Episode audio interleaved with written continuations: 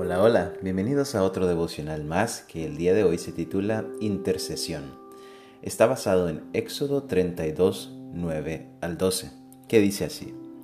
Dijo más Jehová a Moisés, Yo he visto a este pueblo, que por cierto es pueblo de dura cerviz.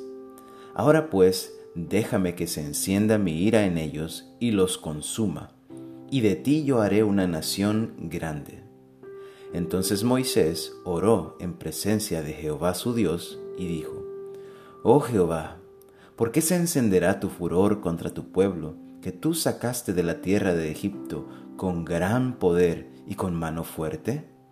¿Por qué han de hablar los egipcios diciendo, para mal los sacó, para matarlos en los montes y para raerlos de sobre la faz de la tierra? Vuélvete del ardor de tu ira y arrepiéntete de este mal contra tu pueblo. La palabra intercesión no aparece en el texto que acabamos de leer, y sin embargo es la que mejor describe lo que estaba sucediendo en ese momento.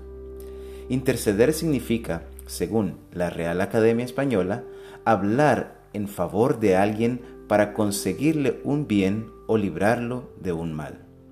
Y eso fue lo que precisamente hizo Moisés cuando le pidió a Dios en oración que cambiara de parecer respecto a sus intenciones de exterminar por completo a un pueblo idólatra, que después de haber sido testigos oculares de todas sus obras sobrenaturales, estaba dándole la gloria y el mérito de haberle sacado de Egipto a un pedazo de oro que ellos mismos acababan de hacer.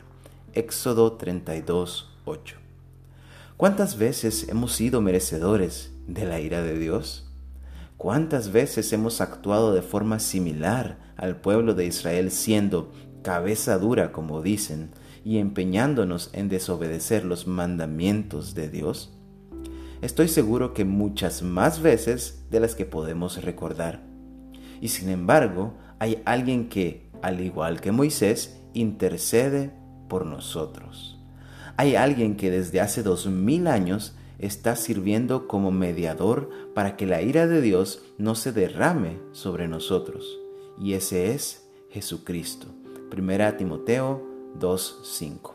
Su sangre fue el precio que tuvo que pagar para que esa ira que nosotros merecíamos cayera sobre él.